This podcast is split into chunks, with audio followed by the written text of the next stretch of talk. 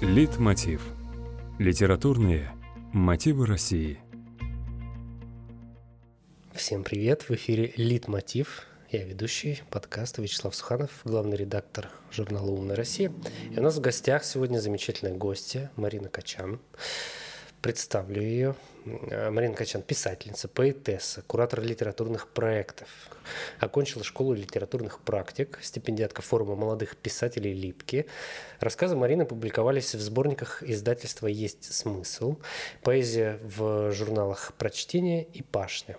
В 2022 году запустила проект «Что я знаю о папе», сайт антологии, следующую фигуру отца на постсоветском пространстве. Так и называется «Что я знаю о папе.ру». И автор романа Харея о генетической болезни отца, материнстве, родительстве и тревожности. Марина, добрый, Ух. добрый день. Здравствуйте, вот это биография. Сейчас позавидовала просто. Кто это? Кто это? Вот Кто давай, этот человек? Давай поговорим о том, как ты стала тем человеком, о котором я сейчас прочитал это все. Как, как ты нашла себя в писательстве? Вообще просто я не знаю, как это произошло так быстро, скажем так, потому что, ну, это как посмотреть, конечно, когда я стала писателем. Я писала в детстве э, рассказы, всякие разные жанровые штуки, типа путешествия животных, э, ужастики, какие-то повести, и тогда у меня не было понимания, что не все люди пишут истории. Ну, то есть мне казалось, что это какая-то то ли база, и, то есть я не помню своих мыслей о том, что а типа... Тебя все пишут?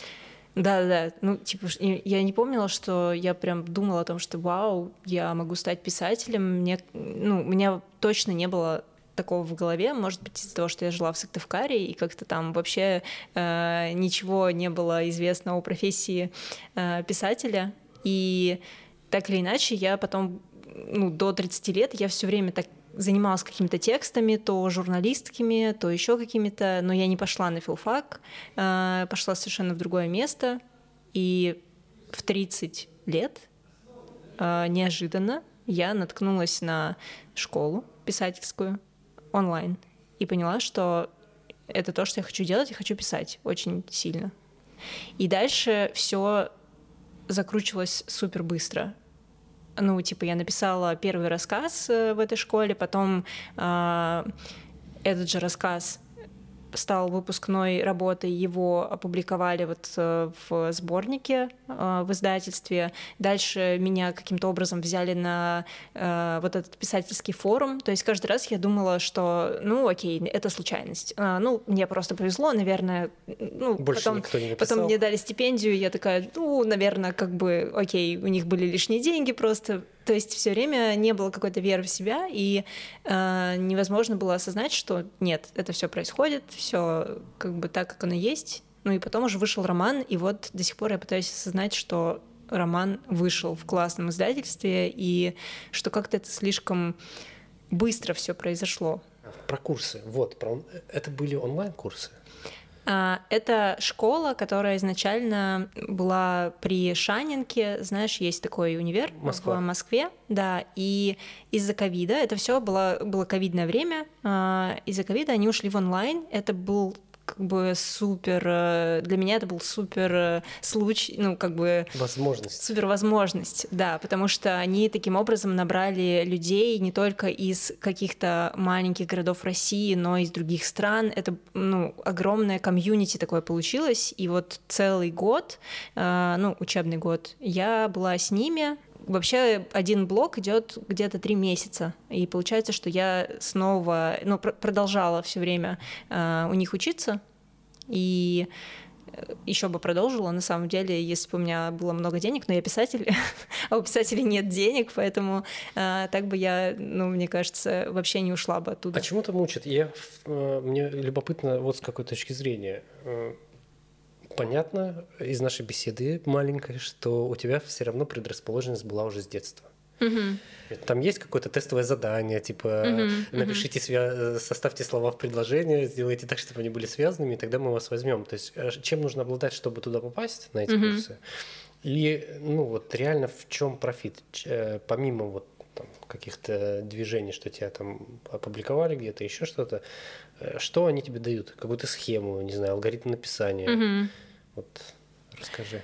А, слушай, э, вообще мои ожидания от э, писательской школы, можно сказать, не оправдались абсолютно, и это круто, потому что я ждала, что будут лекции, и то есть я приду, и какой-то человек будет говорить мне реально, как писать, да, вот по какой-то методичке. Это такое вот сразу Да. такое восприятие, типа школы, литературы. И, возможно, в каких-то школах так и есть. Сейчас очень много писательских школ, да, есть э, CVS, например, школа, есть Band School, есть... Это э, не реклама. Это не реклама, я могу, да, их э, называть, вот, но я попала именно вот в э, современный лид практики, и начнем с того, что это очень экспериментальная школа, ее позиционирование — это поиск нового языка в современной литературе. И это на 100% оправдывает себя. Это то, что я действительно получила. И занятия ведут э, современные писатели, писательницы. Например, Евгения Некрасова. Если ты знаешь такую писательницу, э, она Я уже- я у нее киваю, но- опубликовано множество э, романов. Я считаю, что это уже классика э, русской литературы. Должна быть, она должна быть в каноне. И эм, вот, например, она ведет занятия по прозе. Параллельно ты можешь ходить еще на поэзию, например, можешь ходить э, на другие какие-то дисциплины. Ты, ты выбираешь дисциплины Да, сам. ты вы, вот, Мгм. это тоже такая очень европейская модель, что ты можешь выбрать. А, И само занятие, оно, например, длится три часа, но из этих трех часов а, в такой вот вброс, который не является даже по сути лекцией, а, тебе рассказывают что-то 15 минут, дальше вся группа начинает писать сразу же по заданию. Мастер-класс, получается, с э, Да, максимальным включением. максимальным включением. То есть, например, тебе дают э, условно ну, тему там, эмоций в литературе, да, например, как описывать эмоции. Тут же вся группа пишет, группа может быть большая, там 20 человек, да, все пишут коротенькие тексты, и тут же мы обсуждаем эти тексты. И в процессе обсуждения ты очень много получаешь. То есть, ну, по сути, это такая, да, и теория, и практика, это такой фантастический замес из еще обсуждения каких-то книжек параллельно, накидывания постоянного. А, Были отдельные, отдельные занятия, которые устроены как книжный клуб. Ну, то есть это очень много всего, но ты спросил, какой главный профит? Лично для меня огромный профит — это комьюнити. Э, Есть чат в Телеграме, куда постоянно добавляются студенты. То есть там собраны студенты со всех лет, и это очень-очень большое литературное комьюнити, где есть и редакторы, и издатели, и писатели. а, Ну, Сколько там все. человек? А, ну, сейчас больше 200, мне кажется. Ну, для... Надо понимать, что для Я такого понимаю, вот 200. школьного комьюнити это много. То есть есть условно школы, в которые ты приходишь, платишь деньги, проходишь курс, тебе говорят, окей, До пока, свидания. да, ну, может быть, максимум ты получишь питчинг, да, в конце, то есть ты можешь запичить свою идею, тебе скажут, ну, окей, но нет, и ты пойдешь. А тут ты вот уже отучился, например, я уже не учусь там полтора года, и я все время на связи с этими людьми, я все время могу получить от них фидбэк, я, ну, просто с ними остаюсь как Ну, бы ты можешь в- скинуть свою работу, сказать, ребята, там, зарецензируйте. нет, я так не делаю. Я делаешь? считаю, что за это нужно платить тоже э, как за отдельную консультацию. То есть я прям постеснялась э, скидывать свой роман своим кураторкам из школы, хотя они потом сказали, что надо было скинуть. Ну, я не, не делала этого, но, но все равно смысл в том, что даже от студентов ты можешь получить тоже какой-то фидбэк. И эта поддержка, она супер важная. Год длится обучение. Ну, у них есть короткие курсы. Сейчас они запускают, например, годовое обучение. Вот на следующий год, да, 8 месяцев, по-моему, будет все это длиться. И очень много разных э, направлений, которые Программ, ты, да, программ, много. которые ты можешь выбрать. Мгм. Здорово. А, То есть тебе это максимально помогло, и ты буквально за два года Да, мне кажется, что есть очень разные для писателей есть очень разные точки входа в ну в профессиональное сообщество. Он может, например, войти через э, может учиться долго-долго, да? Может долго-долго учиться в лид-институте, да, например, может э, через фан-базу прийти. Ну, то есть он пишет, у него Его читают. априори, да, его много читают, но это большая работа. И потом к нему приходит издательство и говорит, вау, у тебя уже есть готовая фан-база, ну, конечно, мы тебя возьмем. Или вот ты, конечно, ну, не- конечно, мы тебя возьмем.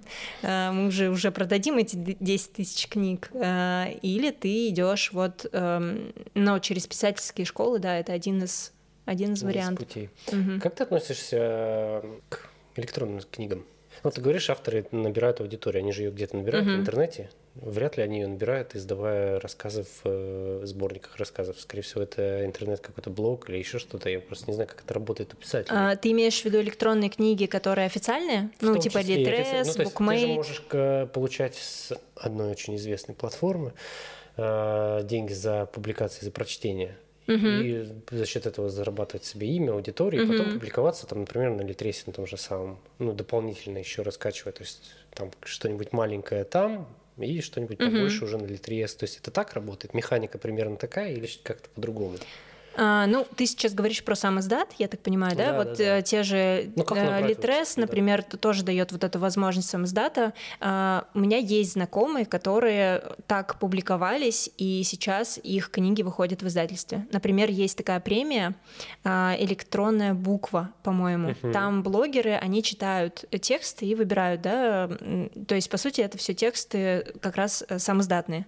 И это тоже один из вариантов. Почему нет? Если мы говорим про общеизвестную еще платформу, да, которая можно еще монетизировать э, этот контент. Мне кажется, да, почему нет? Все средства хороши, в общем-то. Еще есть э, история с просто самотеком у всех издательств. Э, они читают письма, э, и тут только важно понимать хорошо, какая у издательства направленность и какая целевая аудитория. То есть ты можешь, конечно, отправить там свой роман, да, угу. но он, например, совсем не зайдет то есть не, тут не надо, по профилю. да, вообще не по профилю, надо смотреть, куда ты отправляешь, как бы сделать себе какую-то табличку угу. э, предварительно, ну и потом уже отправлять, да. А так электронные книги это супер гуд.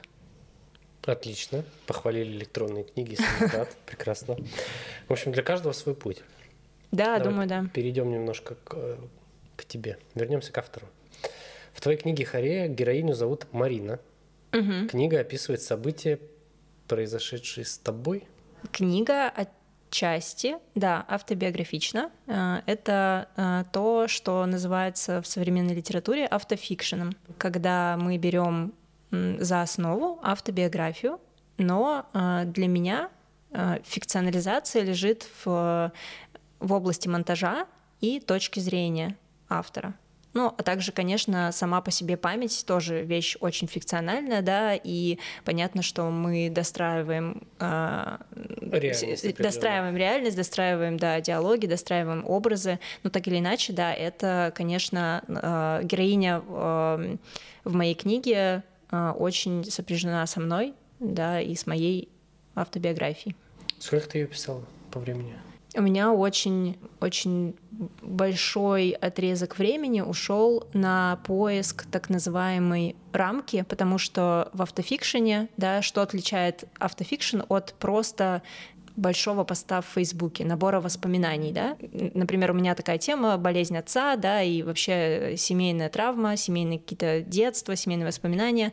Вот у меня все это было, но мне нужно было придумать, что будет двигателем сюжета, потому что сюжет все равно должен быть да, чтобы э, твой читатель до конца дошел. И вот этот поиск рамки у меня занял где-то год. И когда я ее нашла, дальше ну, за полгода я написала э, черновик рукописи. Но надо понимать, что я не писала каждый день. Э, у меня была работа, у меня есть маленький ребенок. Э, я писала типа 2-3 дня в неделю по 3-4 часа. Как-то Это так. довольно-таки неплохо, кстати говоря. Ну, да, плюс-минус, скажем так. Я еще, я просто завела себе документ, чтобы не халявить. Строгой и, отчетности. Да, каждый раз, когда я садилась писать, я делала туда скрин со статистикой, сколько слов я написала. И это меня очень сильно мотивировало, потому что я видела, когда я, например, там две недели не сажусь за текст, э, что надо как-то, в общем, активизироваться. Это прикольный лайфхак, кстати говоря. Это супер лайфхак для писателей. Вообще, надо делать так. Следить за собой. Изучая твою биографию, наткнулись на проект «Что я знаю о папе». Можешь рассказать о нем поподробнее? Какая у него цель? Угу. Мой, э, мой роман э, очень, на самом деле, сопряжен с э, этим проектом. И э, это все э, так получилось, что все это происходило параллельно и имеет общие корни. Когда э, умер мой папа почти 9 лет назад, э, я сделала самоздатный э, ЗИН, Эм, надо ли объяснить, что такое ЗИН? Надо. Да, такая эм, небольшая самоздатная книжка, э, арт, артбук, где были фотографии и тексты. Э, я пыталась описать э, э предчувствие потери и потерю, наши э, отношения в детстве и историю с тем, как он, в общем, заболел и умер. Умер он в интернате потому что вот у него была такая болезнь, которая не позволяла уже быть ему дома.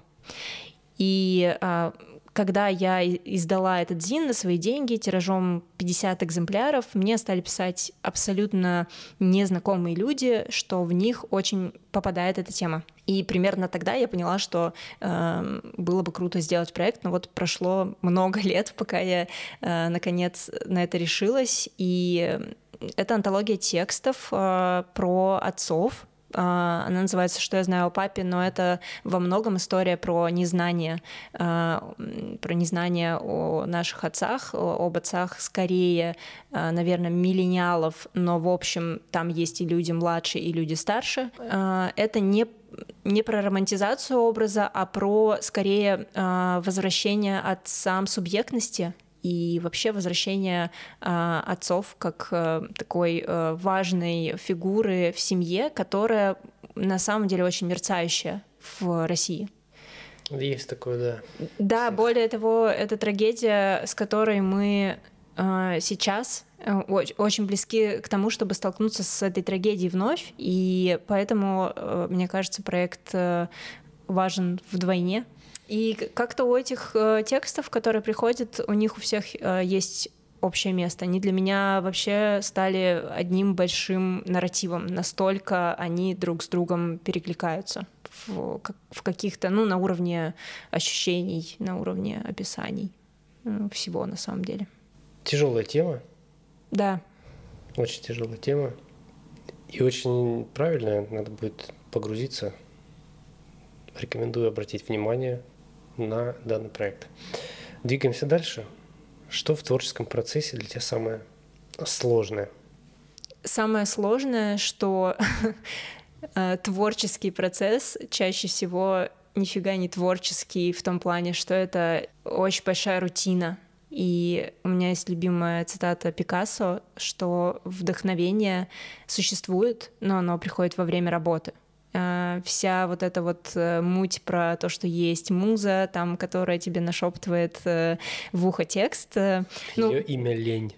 Да, есть, наверное, мне кажется, есть какой-то процент писателей и художников небольшой, которые вот там садятся и просто могут творить весь день, но чаще всего это не так. Чаще всего ты садишься, перед тобой пустой лист, и тебе надо что-то написать, и это очень сложно, но когда ты посидел за ним 10 минут, как правило, ты расписываешься, и дальше уже процесс идет. Ну, то есть, на самом деле, каждый божий день начинать это сложно.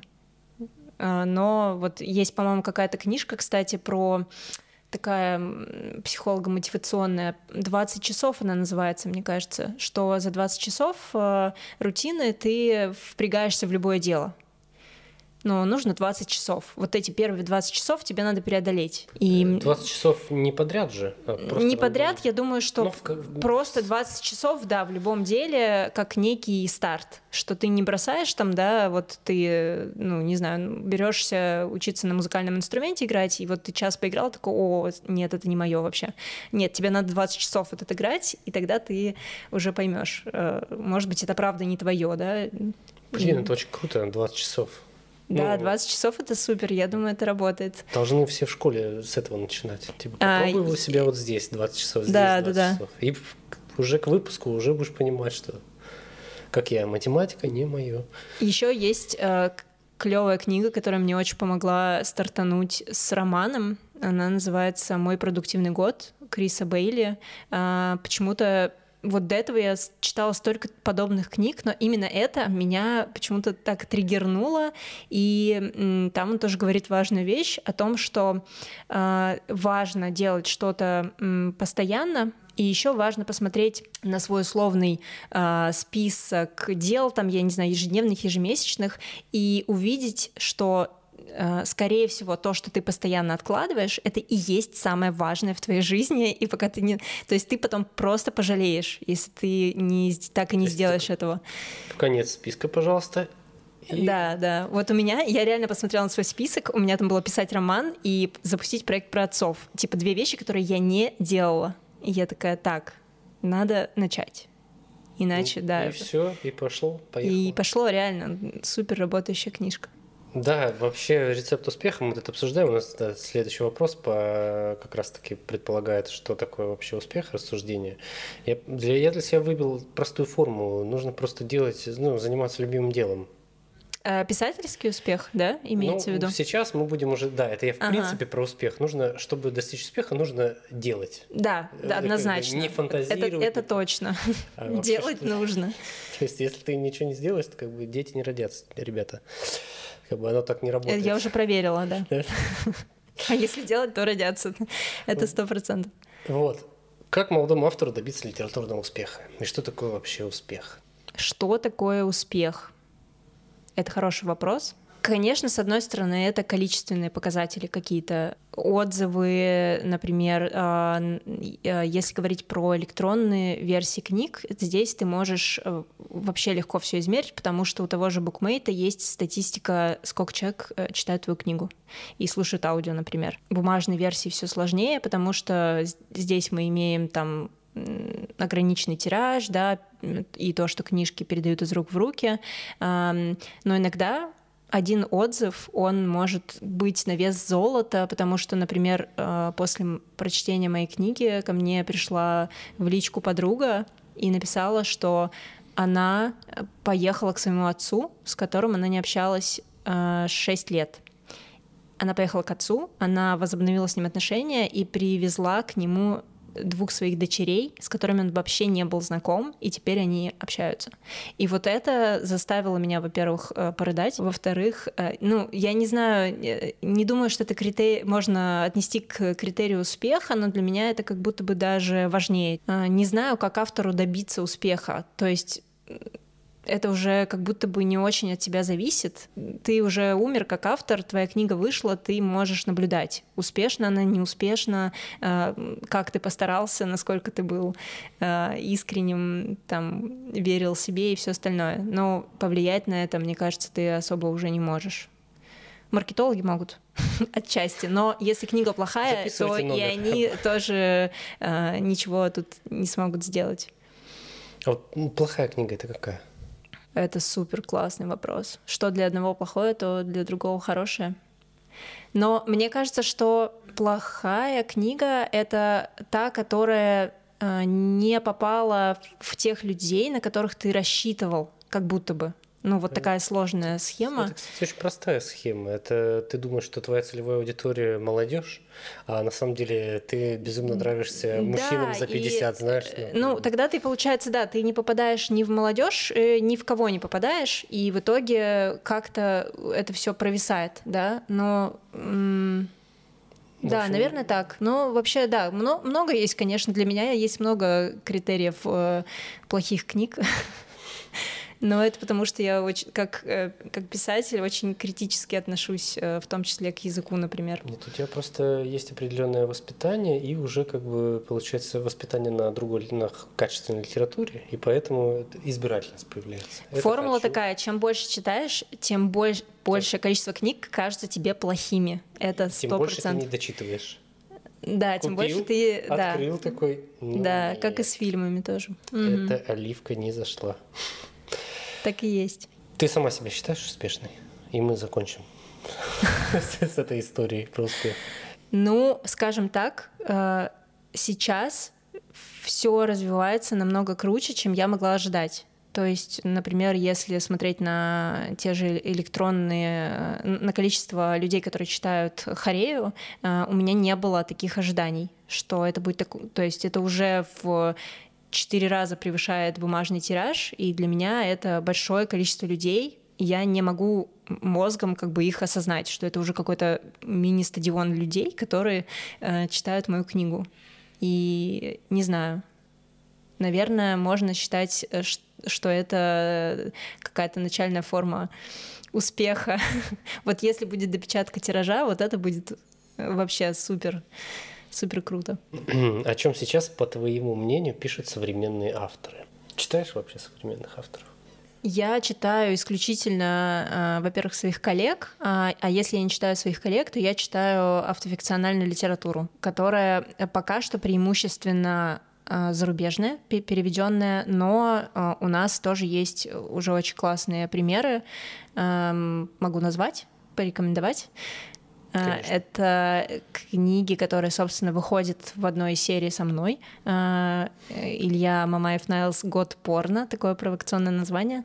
А, и э, сейчас вышел еще «Залив терпения» Маши Нырковой. Но не будем забывать, что есть еще суперклассика, например, э, трилогия Оксаны Васякиной. А, о чем пишут? Ты знаешь, мне кажется, что с одной стороны темы не сильно поменялись, но очень изменилась э, оптика автора и вообще позиция автора. То есть это больше не, э, не такой глаз Бога откуда-то сверху, сейчас я вам скажу, как нужно жить, да, это, это уже совершенно другой автор, во-первых. Во-вторых, ну, тем можно назвать много, это гендерная идентичность, это э, деколониальность, деколониальное письмо, как вообще как такой феномен. Э, феминистское письмо, конечно же, очень важное, да, это тема материнства, тема семейной травмы и отношений с родителями, но, э, казалось бы, вот, например, тема отцы и дети — это супер старая тема, да, классическая, но то, как, например, прорабатывают ее миллениалы, это такая попытка понять э, понять, а не, не осудить своих родителей, да, вообще принять э, свой род, принять свою семью, принять то место, откуда ты родом. Э, все это, мне кажется, супер важные темы. Что будет с литературой в будущем, на твой взгляд? Точно будет меняться язык. А, сейчас то, что я, по, по крайней мере, наблюдаю, а мне кажется, что я наблюдаю за эм, авангардной частью литературы, да, то есть мы говорим именно про ту часть литературы, которая все время э, куда-то идет, чтобы сделать что-то новое.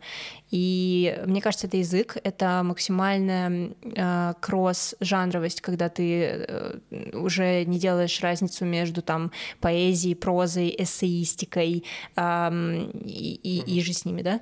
Э, во-первых, язык, во-вторых, ну, конечно, если мы подумаем про какой-нибудь э, чат GPT, я думаю, что неминуемо э, появится большой пласт текстов, э, где человек и машина работают в содружестве.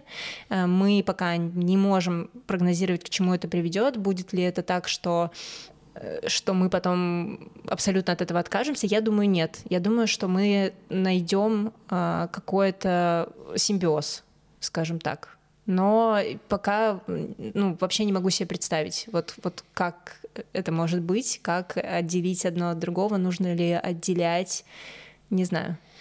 Ну, для меня, если брать именно искусственный интеллект, это скорее помощник. Да, Такой да, я думаю, да. Ну, недавно я просила чат GPT написать сказку для своего сына про розовую машинку, и он просто, ну, превзошел все мои ожидания. Я бы такую сказку не сочинила, и я вообще не поняла, как, ну, как это родилось без дополнительных каких-то запросов.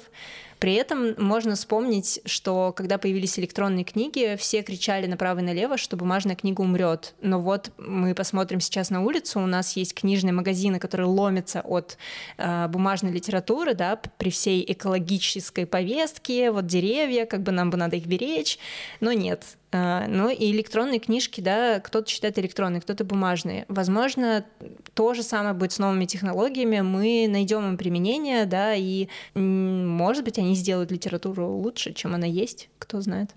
Произведения какого автора ты считаешь недооцененными? Про Россию э, пока что весь автофикшн и особенно женское письмо я считаю недооцененным, но мы идем к тому, чтобы оно получило высокую оценку. Но не, не могу сказать, прям назвать э, конкретных авторов не буду А называть. почему?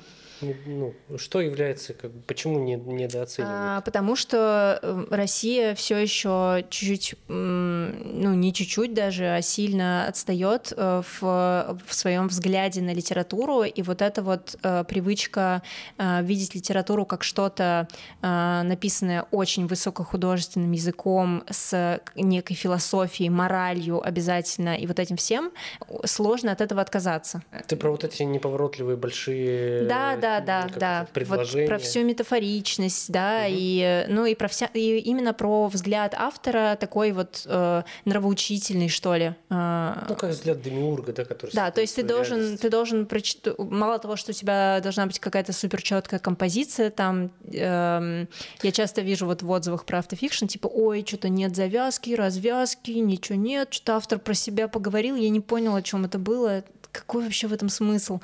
Ну, то есть, как будто бы писать про жизнь э, в России это не прикольно, потому что э, типа зачем нам это? На правах автора могу сказать, что это нормально. Это нормально. Ну, никто да. не читает.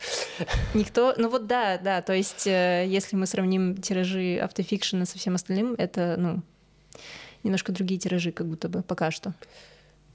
Хорошее замечание. А, Что для тебя русская классика?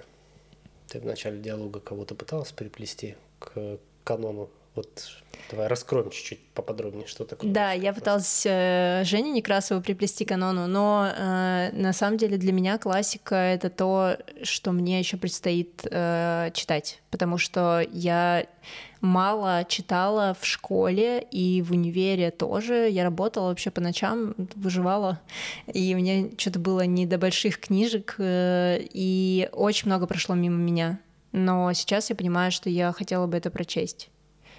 Поэтому русская классика — это, ну, то, что надо читать, но мне кажется, что школьное образование в России, оно очень такое стагнированное, и было бы круто добавить в канон всех этих чуваков из 18-19 века кого-то нового, да, Э, ну, даже тот же 20 век. Расширить иконостас. Да, конечно. Вот мне кажется, что нужно пересмотреть вообще модель школьного образования и начинать не с ребят, которые уже умерли, а с тех, кто пишет здесь и сейчас, потому что они намного ближе к детям, к подросткам и говорят на их языке часто, да, и э, не отобьют желание вообще э, читать. А потом можно уже перейти э, в, там, в 20-25 плюс к более сложным вещам, да, и каким-то... То есть я бы пошла в обратную сторону, вот от 21 века к э, 17 там. Я думаю, это очень э, революционная идея,